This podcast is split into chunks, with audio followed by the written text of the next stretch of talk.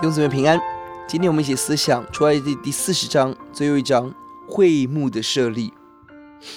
这章经文我们看到所有的器材都预备好了，但何时立起会幕，神有绝对的主权。摩西等候神，神的时间，神分别为圣的方式。摩西要每一步都明白神的心，才跟着神走。这是何等让我们要学习的态度！是照耶华所吩咐摩西的这个词，在三十九章出现七次，在四十章也出现了七次。摩西每一件事情所做的都是照神所吩咐的。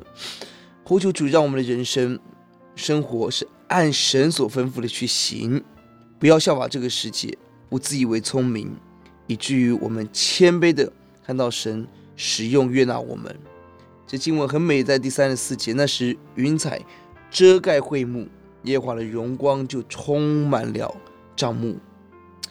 所有一切的建造努力，最重要也是最荣耀的时刻，就是神的荣耀在这里充满了会幕，充满了以色列的百姓中当中。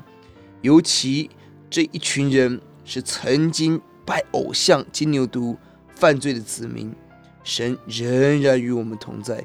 仍然率领我们往前行，感谢主，求让我们更感恩珍惜 神的同在。